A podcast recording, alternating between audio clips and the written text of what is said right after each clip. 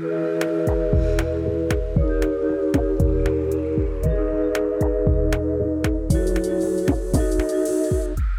dia, clube! Boa noite, clubes! Hoje é o dia de ativar aquela vitamina D e colocar a cara no sol. Hoje vamos analisar mitos e verdades de um tema da psicologia e do nosso cotidiano. Eu sou Jéssica Soares, psicóloga. E eu sou Luísa Franco, psicóloga. Se você quiser fazer parte dessa comunidade de sentimentais, é só seguir a gente lá no Instagram, no arroba Clube Sentimental. Ainda no gancho do dia barra mês dos namorados, hoje traremos um tema que foi, na verdade, um livro super bem recomendado por uma amiga. Beijo, Lígia! Ela me recomendou, falou: acho que poderia ser um tema legal para o clube. E eu li, falei para Lu ler esse livro e a gente amou, então a gente quer falar dele aqui hoje. E assim, a gente já falou de várias formas aqui, vertentes do amor, né, no clube. Mas a gente nunca falou muito da tal da solidão, que vem sempre atrelada a ele. Pois é, hoje traremos algumas reflexões sobre esse livro da Ana Sui, a gente mira no amor e acerta na solidão.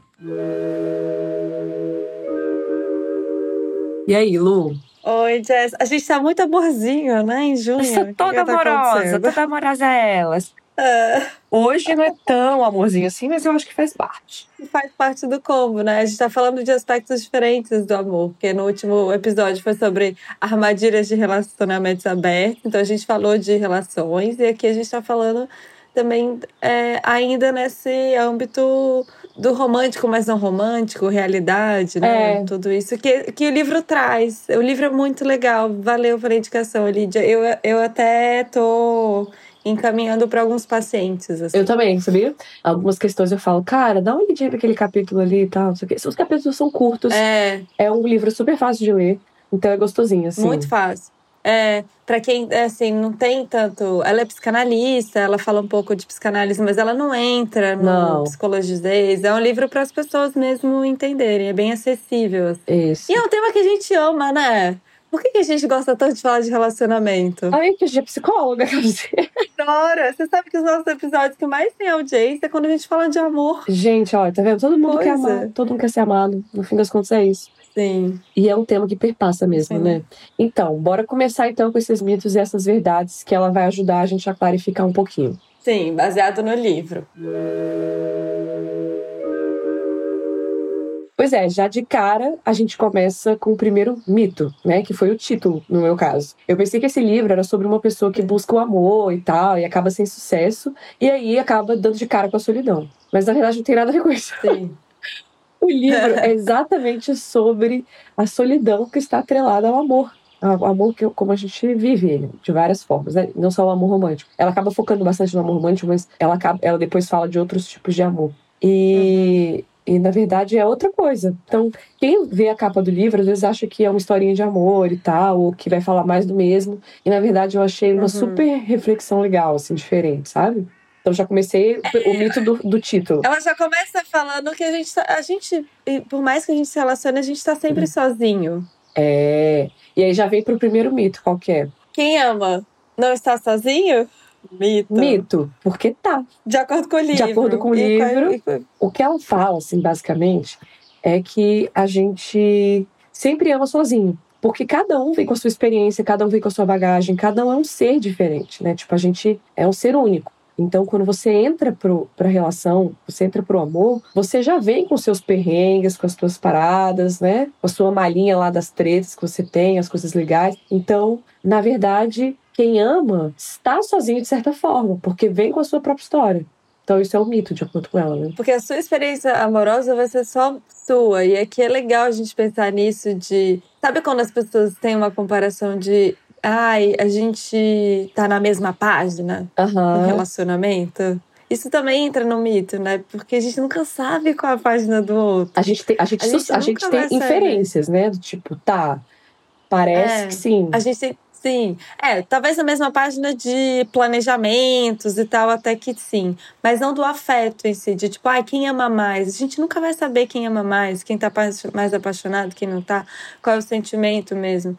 Ninguém vai sentir o amor que eu sinto pelo meu parceiro. E eu nunca vou saber de fato qual é o amor que meu parceiro sente por mim, porque eu não sou ele. É. Então, esse. É um lugar história, solitário, esse- né? De amar. É só meu. só eu que sei, sabe? É, e, e é isso, por mais que a gente tente demonstrar pro outro, nunca vai ser. Ele nunca vai sentir o que eu sinto. Às vezes eu. Ai, gente, eu vou confessar uma pira que eu tenho. Eu acho que devia ter algum instrumento que a gente pode. Eu imagino isso assim, ah, eu queria poder pegar é, alguns sentimentos e, tipo, divertidamente, que tem as bolinhas das emoções. Como se fosse uma bolinha e dá pra pessoa, pra pessoa sentir exatamente o que eu sinto. Ia ser tão legal se a gente Ah, pudesse fazer Que isso. pira boa! tipo assim, eu quero que ela É, eu sinta exatamente o que eu tô sentindo agora. Olha só como é que eu tô me sentindo. É, eu queria poder pegar uma bolinha e to- toma aqui, e aí a pe- pessoa sentir. Só que assim, isso é uma fantasia minha, tá, gente? Isso nunca vai acontecer, porque não dá. Mas eu tenho essa vontade, assim, de. Ah, não sei. É, ah, tem uma amizade que eu gosto muito, ia ser legal se aquela pessoa soubesse o quanto que ela é importante pra mim, se ela sentisse exatamente o que eu sinto. Ai, né? que bonitinho. Mas impossível. É fofo. Gente, é, a pessoa viaja, né? E esse é o lugar que ela fala, né, de, da solidão. E ela sublinha isso. Não é um lugar de sofrimento, é, de dor. Não é essa solidão.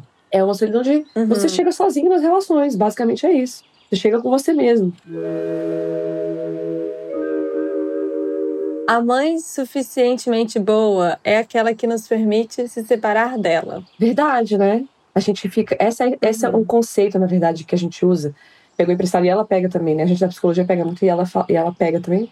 Que é o de- da mãe suficientemente boa. O que, que seria uma mãe suficientemente É. boa? É, a gente fica pensando, ah, é aquela mãe que quer sempre perto, a galinha com os pintinhos embaixo do brado, da asa e tal. E na verdade, Aham. O nosso primeiro exercício de amor saudável é na separação. Peraí, Helena. Oi, princesa.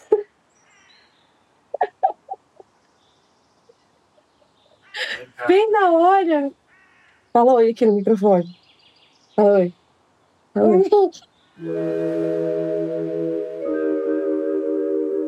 Falando em mãe, né? Fica esse oizinho da Helena. É. Vamos voltar.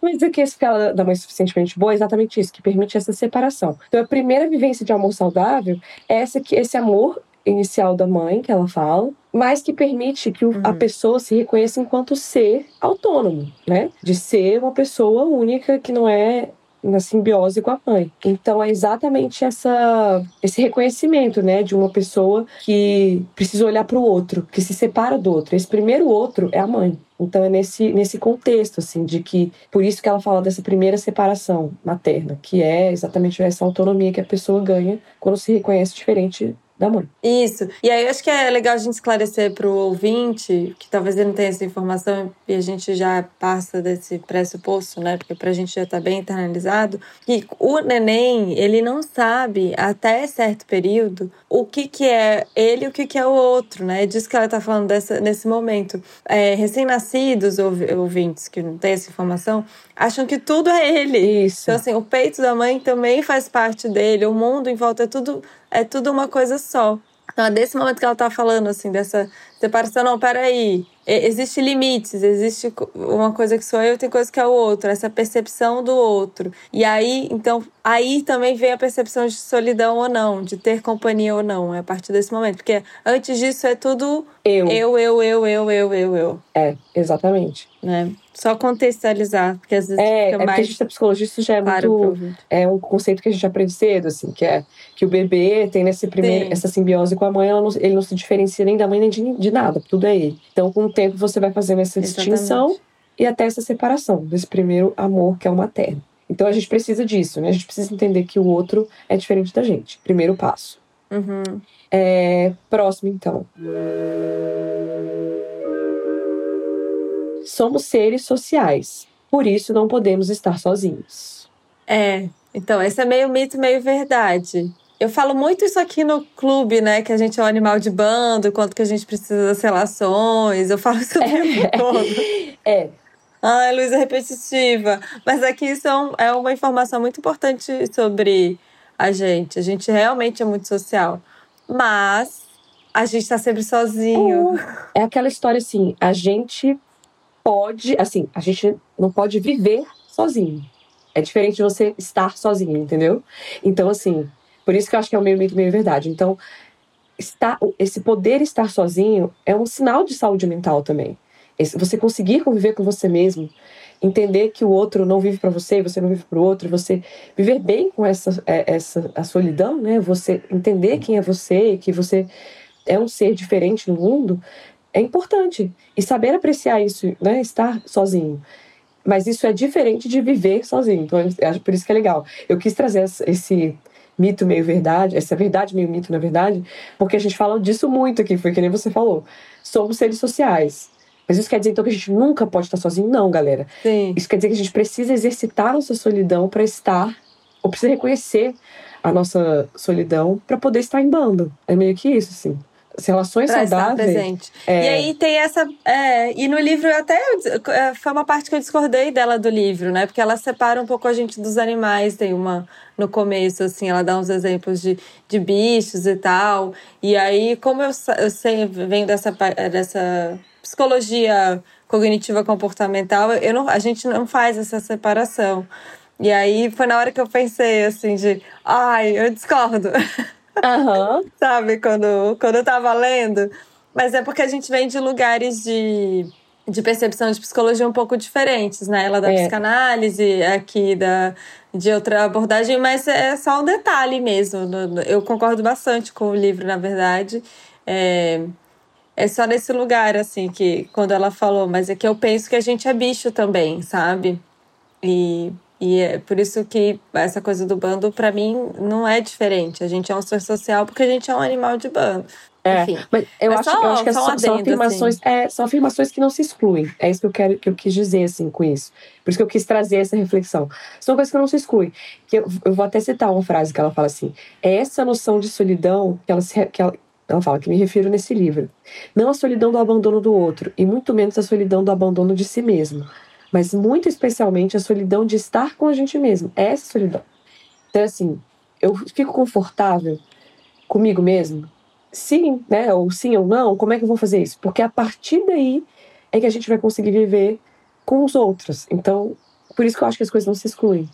A gente precisa estar é, saudavelmente é, nesses dois, nessas duas situações, sozinho e em bando. Inclusive, a gente já falou muito do Bauman aqui, ele cita no livro o conceito de solitude, nesse lugar de a gente só vai conseguir estabelecer relações amorosas saudáveis se a gente tiver a nossa solitude é, bem elaborada, né? Se a gente tiver o espaço para a gente ser quem a gente é e tudo isso. É, e eu, Coisa que ela até critica pois no é, livro, né? Falar. O termo solitude. E aí vem para outra afirmação que eu tirei exatamente dessa parte aí, a gente pegou.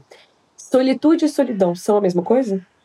A gente, a gente diz que não, né? A gente diz que solitude é, é meio que esse conceito de ah, estou bem comigo mesma, vou exercer minha solitude. E a solidão parece que é um lugar um pouco triste, mas ela critica completamente essa ideia. E eu gostei da crítica. Eu também gostei. Eu gostei, porque a gente sempre acha que. A gente sempre faz essa diferenciação, né? E ela, quando eu botei assim, né? A autora, ela acha que ela acha que não é a mesma coisa, mas ela quer que seja a mesma coisa, entendeu? Ela fala assim, por isso eu usei a palavra solidão, porque as pessoas acham que solitude é tipo um jeito, um eufemismo para solidão, é um jeito legalzinho, romantizado de falar isso, e que a solidão é sempre um lugar triste, de dor e tal. Então ela fala assim, olha, as pessoas os conceitos são dados diferentes, mas ela quer ela não queria que houvesse essa separação, porque a solidão não precisa ser uma coisa triste. Não é um sofrimento, ela tem. Ela não é um problema exatamente. Ela é uma solidão e, e, que contempla tudo isso, e contempla esses dois estágios, assim, tanto o contemplativo, o ai, que bom estar aqui, de você se curtir, tanto quanto esse lado solitário mesmo, e talvez às vezes triste, enfim. Mas que a solidão engloba tudo isso aí. É, que às vezes é até importante, né? Às vezes quando a gente, quando a gente tá triste, a gente. E é isso, a tristeza faz isso. É, tem o que a gente chama de embotamento afetivo na psicologia, que é quando a gente se fecha um pouco, né? A gente não tem disponibilidade para se relacionar. Eu, quando fico triste, eu fico bem quietinha. E, e é bom é, respeitar isso para mim, sabe? Ficar mais quieta e lidar com essa solidão, ou lidar isso de uma maneira solitária, com a tristeza é... de uma é. forma solitária. Então é um pouco nesse lugar, assim. Não é que a solitude. Porque parece. Eu, e eu gostei muito dessa crítica dela, porque a gente cai nesse lugar até um pouco nas redes sociais, editado, que são só coisas positivas. Então, é, é, sabe, essa coisa de, ah, então a solitude tem que ser sempre prazerosa, né? O estar só tem que estar sempre prazeroso. Isso. Não, você tem que entender que estar só às vezes vai ser ruim ou vai ser desconfortável, mas que é importante também. Boa. Exatamente. Eu gostei muito também desse negócio.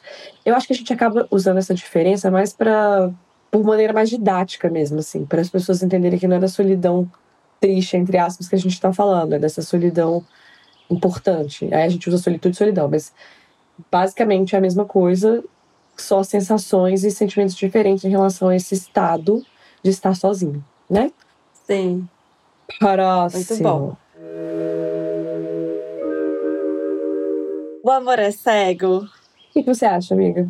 E aí a gente entra, aqui a gente entra no lugar que a gente se, é, que ela quis trazer, né? Que a gente se, se enxerga através do outro. Então o amor diz mais da gente do que do outro. É nesse lugar? É, é um pouco assim, na verdade, o que ela traz desse negócio do ser cego ou não, é naquela reflexão de. É um pouco sobre a gente, porque diz muito sobre a nossa falta. Ela fala muito desse lance da falta, né? A gente, quando a gente se descobre É. no mundo sozinho, existe sempre faltas na gente. A gente sabe que a gente não é perfeito, que a gente não é inteiro, a gente não tá completo, inteiro no sentido de tá tudo completinho dentro da gente. Não, a gente tem umas faltas, tem umas coisas, umas lacunas. E o amor, ele vem Tem esse nessa buraquinho aí. Exato, e o amor vem nesse lugar da falta. Quando a gente entende que o mundo é, não é todo nosso, a gente quer coisas. E aí vem esse sentimento da falta. E aí, nesse sentido, por que, que ela diz que esse amor é cego? Porque ele é cego para. Quando eu encontro alguém e eu começo a me relacionar com essa pessoa, eu, eu tento botar ela nesses buraquinhos. E não necessariamente a pessoa vai caber nesses buraquinhos. A gente vai falar mais pra frente por que que a gente tenta. O, o que, que é se encaixar nesses buraquinhos. Mas que com o tempo, é, quando essa paixão vira um amor, a gente, por muito tempo, fica meio cego para esse desencaixe. Então não é que a gente é cego para a pessoa, Ah, sim. a gente não vê esses desencaixes que rolam. Então a gente tende. Vou dar um exemplo aqui da vida real. A gente tende a achar o que a pessoa faz. A gente passa pano, entendeu? Pra pessoa que a gente ama. A gente- Ah, a gente pan- passa pano e a gente também se vende de uma forma. né? é. Porque no começo do relacionamento. Gente, eu sou ótima. Assim. né? E acho que todo mundo faz isso. A gente quer mostrar. A gente não quer mostrar os nossos buraquinhos. A gente quer mostrar também como que a gente tem para oferecer para o outro que pode ser um encaixe. A gente também fica querendo vender esse peixe, né? Quando a gente Exato. gosta de alguém. Então, é, no começo é todo mundo incrível, é todo mundo ótimo. Mas isso é insustentável. E aí a gente vai entrando em contato com a realidade e vai vendo que, peraí, os outros, o outro tem desencaixe. Mas mesmo. E aí a gente vai falar disso mais pra frente, mas ela fala que precisa ser um balanço disso. Que não pode ser uma completa realidade do que o outro é, e ao mesmo tempo não pode ser uma ilusão do que o outro não é. Então tem que, a gente tem que transitar nisso de. é, beleza, eu vejo as partes legais que pra mim são atrativas, e a gente faz muito isso. Já viu as amizades? Tipo assim, de repente, se fosse qualquer outra pessoa falando uma merda daquela, você estaria com o dedo na cara da pessoa. Mas quando é uma amiga sua, muito próxima, você. Cara, não, não é bem assim, não foi isso que ela quis dizer. ou, não, é porque ela é assim mesmo. É, ela. É isso que ela fala do, do amor ser cego. Não é que ele é cego. Ele é cego para o que não encaixa na gente. Mesmo que seja momentâneo. E aí é nesse lugar, assim. Então a gente precisa manter algum nível. Que ela fala, eu acho isso muito legal. A gente precisa manter algum nível de cegueira para esse desencaixe. Para o amor permanecer. A gente precisa passar um paninho pro outro, assim, para as coisas que a gente não concorda tanto. Para o amor se manter ali. Sim. É, Entendeu? verdade, senão é Porque senão acaba também. Se mantém, às vezes acaba. Que aí, se for, por exemplo, uma coisa, crise de valores, não se sustenta, né? Porque você não consegue passar por cima daquilo, entende? E aí eu vou até pular aqui, vou pro outro pro outro mito que é é que às vezes as pessoas falam, né, "Ah, o amor não acaba nunca, o amor é eterno. E o que ela fala, não, é que o amor acaba. E o amor acaba exatamente nessa hora que a realidade vira pura realidade. Ela não tem mais toque da paixão, ela não tem mais o toque da cegueira, ela não tem mais nada que a gente não enxergue no outro. É quando o outro vira a pessoa como ela é. Então é quando a gente começa e muito e ela fala assim, é muito comum que quando a gente percebe que o amor ele acabou é quando a gente começa a olhar para o outro e aqueles defeitos que antes a gente achava que era tranquilo, começam a virar insuportáveis. É, nossa, e eu fui lendo Eu também, essa eu assim. parte e fui lembrando dos meus relacionamentos de tipo, claro que acaba. Claro, Como a- assim? gente, Porque no final. claro que acaba. E aí, e eu fui, e eu dei de cara com uma coisa que eu falo muito, sabia? Eu fico assim, ah, você sempre vai amar uma pessoa que você teve na sua vida e tal. Mas o que eu quero dizer, na verdade, é assim, que você sempre vai amar o que vocês tiveram quando estava bom. Você vai ter sempre guardado num lugar de carinho, assim, aquela pessoa. Mas o amor, de fato, acaba. Uhum. A pessoa vira uma pessoa real, total, assim. Você olha pra trás e fala, ah, pelo amor de Deus, aquilo era insustentável. Tem umas pessoas que o relacionamento foi muito legal e elas estão num lugar muito de carinho, assim, Aham. de afeto. Mas é mais raro isso acontecer, tipo, do amor se transformar numa amizade Isso. e tal.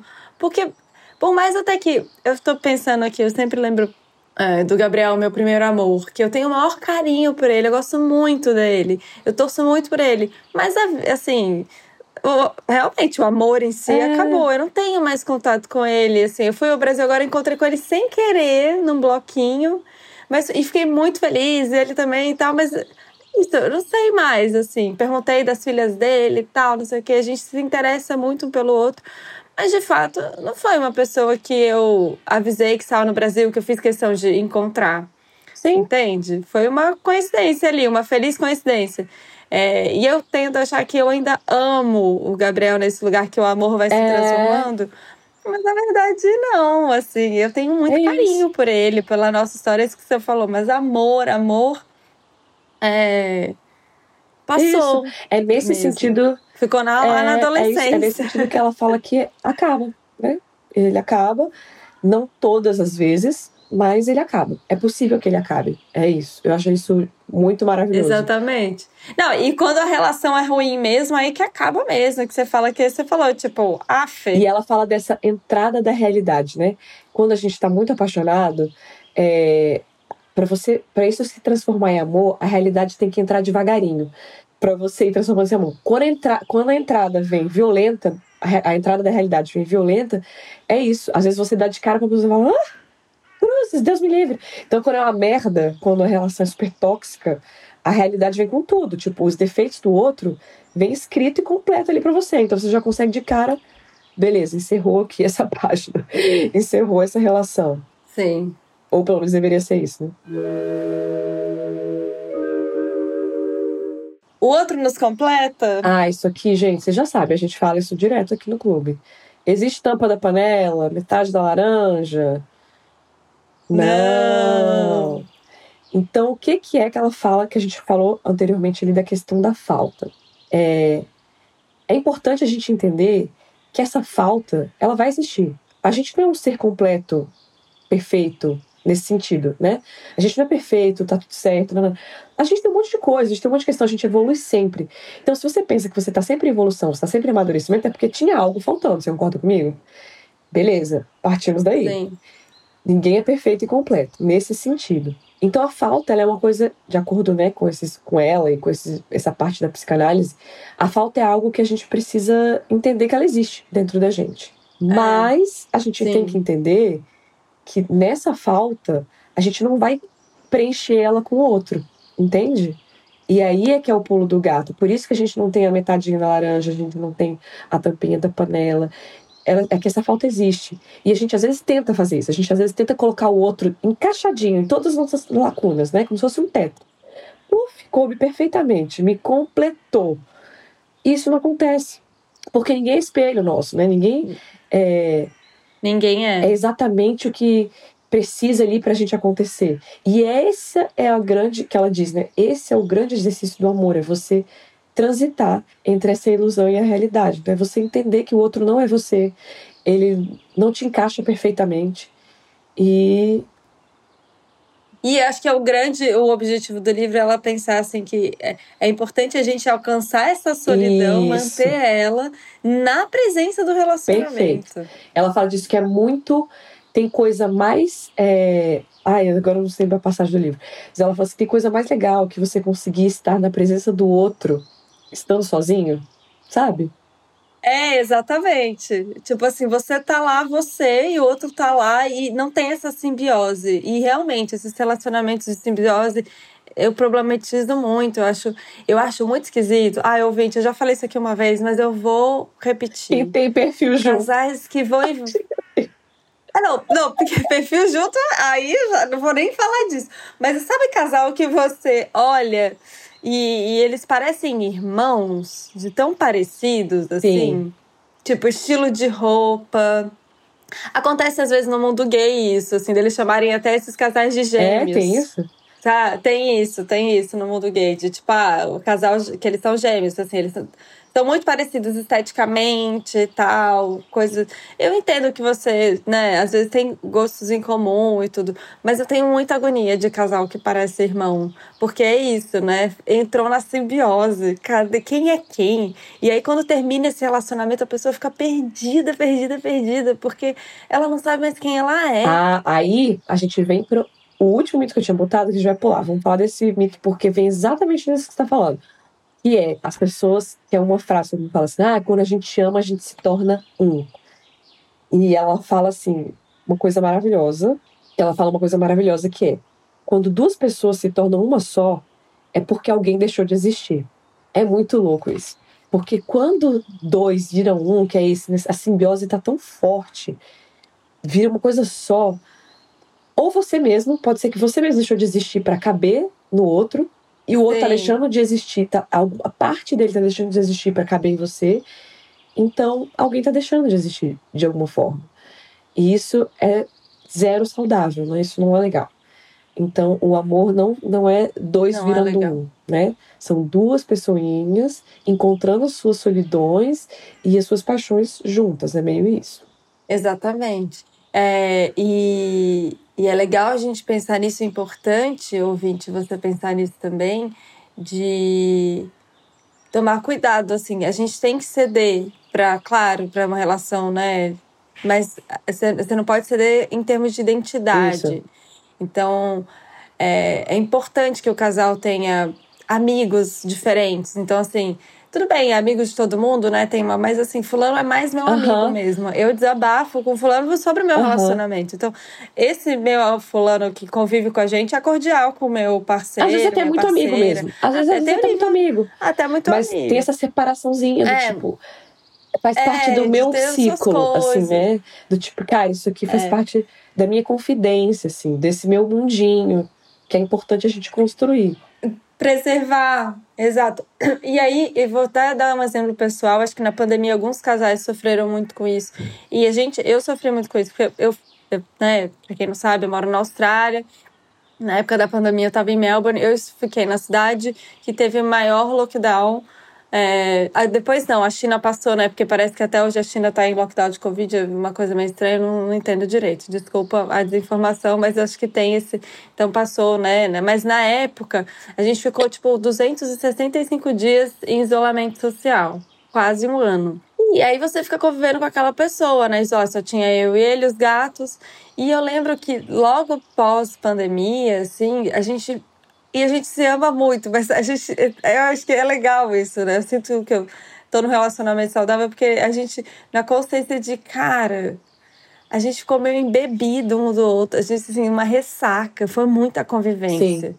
E a gente teve muito uma, um diálogo de a gente precisa fazer coisas separadas agora, uhum. porque a gente forçosamente ficou junto e foi demais, assim, sabe? A cidade, como, como a gente ficou muito tempo junto, a gente começou a perceber que foi ruim ter ficado muito tempo junto, sabe? Que atrapalhou nosso relacionamento, que, que, que foi ruim pra gente. Então a gente fez todo um, um esquema da rotina de: não, peraí, eu preciso ter meu momento sozinho em casa, que você não esteja presente, é. sabe? E e conversar sobre isso é importante. É, e reconhecer isso. De, não é que eu não, go, não te ame, mas é que, cara. Eu preciso mais Eu quero fazer minhas paradas, exatamente. Nossa, gente. Quero fazer minhas coisas. Tem coisa, não tem coisa que eu mais prezo nessa vida do que ter a minha individualidade, ter meu, meus momentos, coisas que eu gosto de fazer, ou sozinha, ou com minhas amigas, ou sei lá, qualquer coisa, que não seja só com um casal. A gente Sim. fala isso pra caramba aqui, né, amiga? É. A gente fala isso direto. Tipo assim, galera, Muito. tem a sua vidinha, deixa o outro ter dele. O legal é exatamente essa soma, né? Não é virar uma coisa só, que todo mundo sabe, né? Tá, vive o que o outro vive. Vamos respirar. É, não tem que viajar só com um parceiro, só com a parceira. É, viajar com seus amigos, sim, com seus amigos, né? entendeu? Pelo amor de Deus. Sim. Aquelas é, que ficaram putas. Assim. Pelo amor de Deus. É. Enfim. Porque é estranho às vezes, porque socialmente tem essa pressão, né? Tipo, às vezes você viaja a pessoa, sozinha, Cadê as pessoas questionam. Nossa, e fulano Cadê? deixou. É. Ah, gente. Isso faz parte, gente. A gente precisa entender que a gente era uma coisa antes da pessoa entrar na nossa vida e a gente continua sendo uma coisa diferente. E aí é estranho, porque a gente fala que às vezes muito da nossa bolha e tudo, é, mas como psicólogas a gente vê que o mundo não é, é, tão aberto assim mesmo e que as pessoas ainda priorizam muito essa instituição do relacionamento. Então, para você ouvinte, pode ser assim, gente, que absurdo, mas o que papo, mas a realidade não é essa. A realidade é que as pessoas é, têm dificuldade de fazer viagens sozinhas, as pessoas têm dificuldade de, às vezes, encontrar uma amiga sentar com, com uma pessoa que se uhum. relaciona. É, isso é mais real do Exatamente. que o oposto. É porque a gente então, tá, por isso que a gente isso. tem que falar sobre A gente está falando dentro de uma bolha, né? Mas a realidade é o, é o contrário. É mais comum você ver pessoas que não fazem muitas coisas sem o outro, assim. Que a, as coisas maiores sempre são feitas juntas. E... Ou que isso é um problema. É, que isso é um problema. Eu acho que assim, cada um tem um funcio... cada relação tem um funcionamento, mas a gente sabe que algumas coisas funcionam melhores que outras. É disso que a gente está falando. Sim. De coisas mais saudáveis que outras. Uhum. E o último, última afirmação, então. O sucesso dos relacionamentos é manter sempre aceso o fogo da paixão. Eu adoro essa, porque a gente escuta tanto. Tipo, aí na TV, autoajuda, essas blogueiras que gostam de dar pitaco no relacionamento dos é. outros. Ai, tem que manter a paixão, você tem que chegar em casa, dos aulas de rir, e não sei o que. Galera. Não, e é sempre a mulher que tem claro. que manter a paixão, não, né? Porque a gente não, tem que colocar. Você não vai ver. Não, menina, eu vou te falar, olha só, a gente tem que fazer outro episódio com Lares Gente, se você não escutou, escuta esse episódio é, de transexualidade. Foi uma aula de gênero. Eu saí revoltadíssima com o gênero feminino, assim, de tipo, que saco, a gente tem que fazer tudo, entendeu? Que saco esse negócio de. É, e esse história do fogo da paixão, a gente tem que colocar a lingerie, a gente tem que não sei o quê. Ai, olha, eu tô, eu tô um pouco assim com o gênero feminino.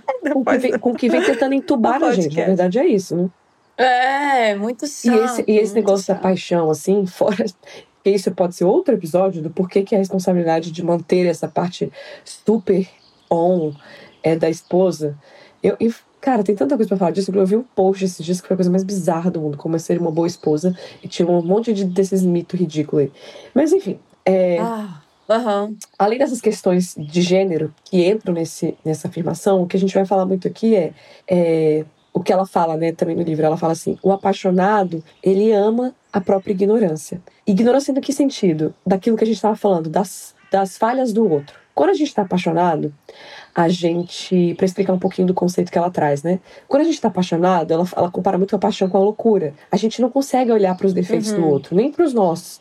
A gente só vai deixando. Tudo é lindo, não, tá tudo é. maravilhoso. Até dopamina, gente. A gente fica meio. Aéreo mesmo. Fica... Grog, é. E aí aquilo tudo fica lindo, aquilo tudo é maravilhoso.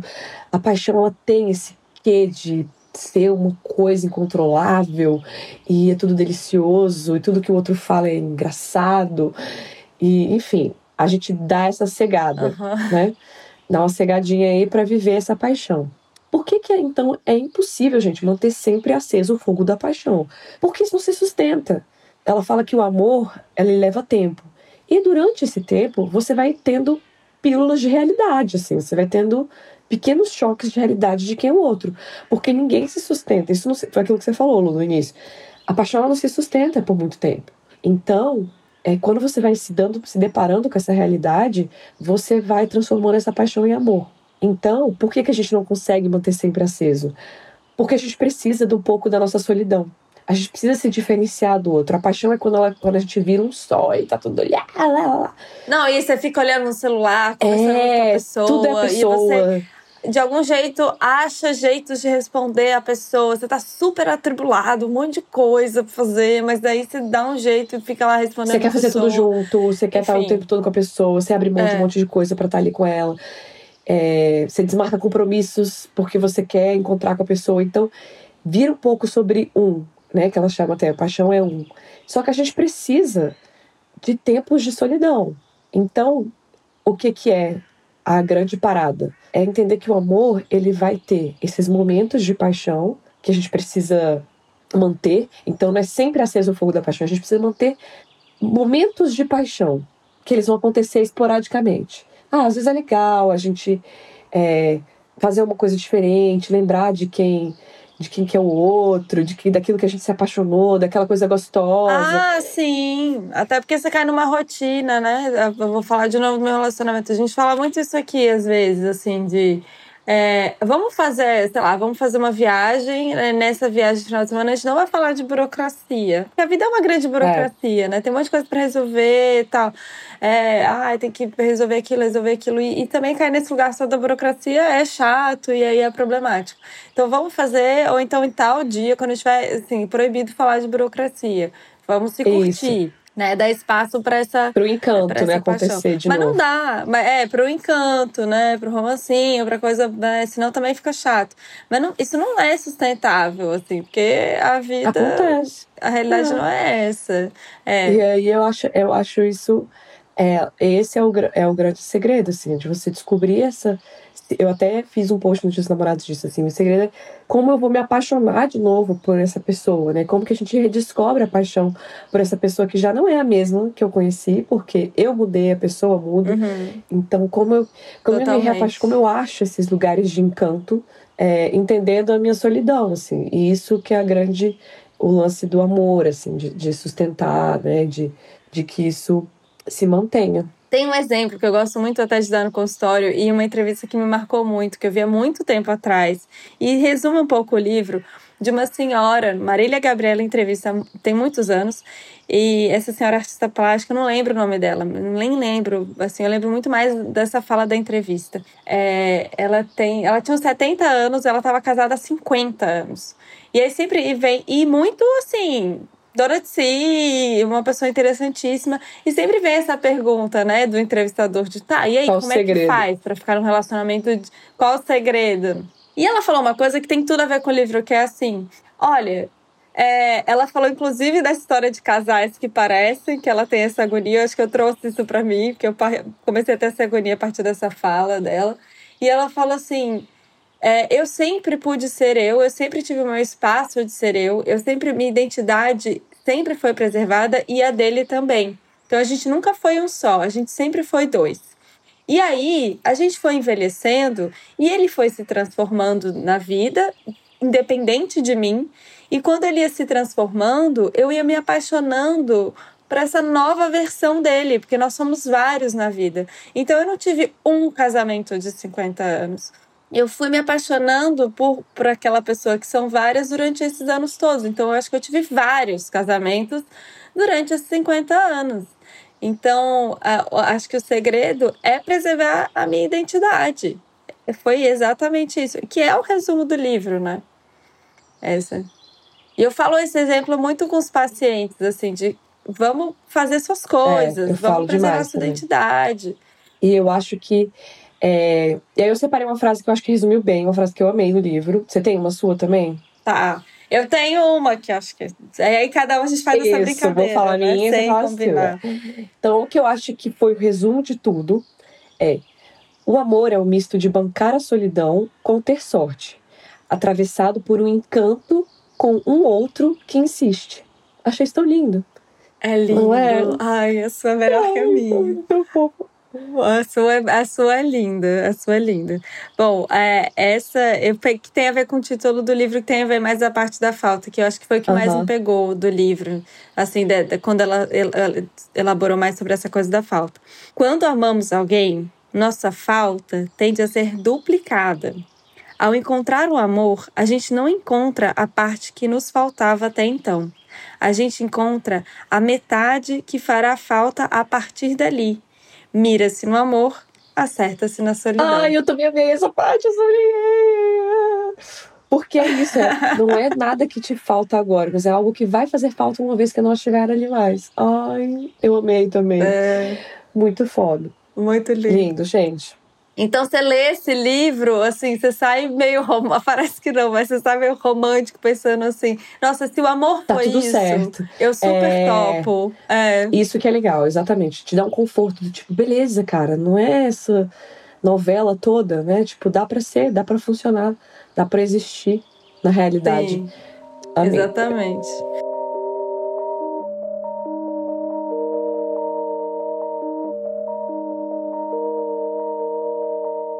Bom, ouvinte, espero que você tenha se inspirado, saído daqui pensando na sua relação dessa forma, que você tenha entendido que estar só é maravilhoso, porque é o que é, não tem outra opção, estamos sós, né?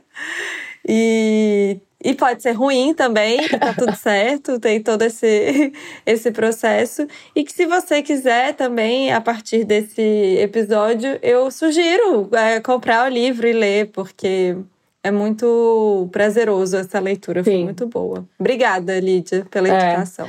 Amamos. Então tá bom, amiga. Beijos, prazer falar Até, mais uma vez beijinho. sobre o amor com você. Lembrando que esse podcast é uma produção independente do Clube Sentimental. Seu apoio é fundamental. Então, se você está ouvindo a gente pelo Spotify e gosta do clube, segue nosso perfil e marca as estrelinhas. E se você quer continuar esse papo no Instagram, somos o arroba Clube Sentimental. Deixe seu comentário ou dúvida por lá. As artes são feitas pela Beatriz, do arroba Tenteforte, e a edição de áudio é feita pelo Aloysio, do arroba Som do Cosmo. Até mais!